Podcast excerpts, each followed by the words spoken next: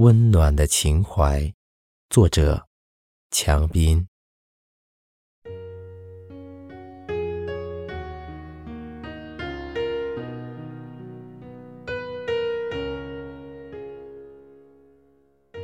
在这个寒冷的季节，因一场朋友的聚会，我们忽然谈到“情怀”两个字，顿时便感知有团火从心底正升起，炊烟般的温暖。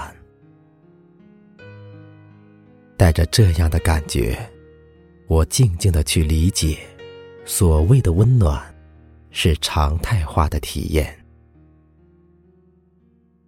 还有种感受，是当你感觉寒冷的时刻，有这样一双手或肩膀，可以紧紧相握和依靠。